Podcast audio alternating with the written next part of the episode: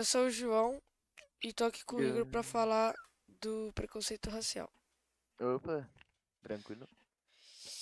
Bom, mas e aí?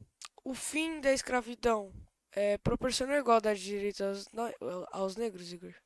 Em teoria, sim, porque foram criadas leis para proporcionar o direito aos negros, que diz mais ou menos que negros têm a mesmo, que os negros têm o mesmo direitos que o resto da população.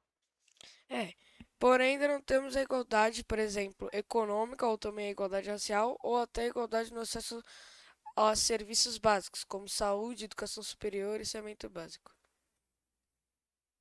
É verdade, lembram daquele caso que aconteceu com a repórter Maju, que dois homens criaram perfis fakes na internet para efetuar postagens de cunho preconceituoso e discriminatório contra a raça negra e a cor preta dela? O que efetivamente aconteceu e de modo maciço e impactante. É, isso caracteriza pelas diferenças sociais entre brancos e negros. No Brasil, de acordo com o IBGE, por exemplo, os negros representam 75,2% do grupo formado pelos 10% mais pobres. Essa, é, essa desigualdade é consequência de um processo histórico e político que pode variar de acordo com a sociedade e sua construção.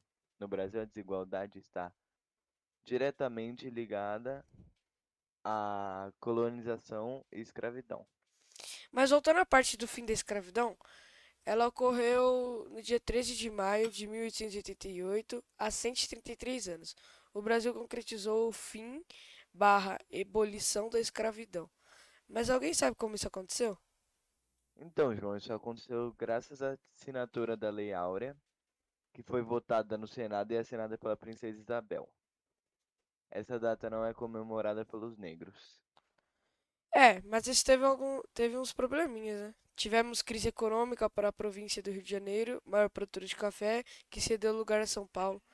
Tivemos também a mudança no eixo da economia nacional e, consequentemente, o da política do Vale do Paraíba do Sul Fluminense para o Oeste Paulista, entre outros. Mas após a abolição da escravidão, os negros foram religados aos ambientes menos adequados que sobraram nas cidades brasileiras. Sem qualquer preocupação dos governantes brasileiros, os negros sofreram e sofrem até hoje com o preconceito da sociedade. E esse foi o nosso podcast, o Wordcast. É isso e tchau!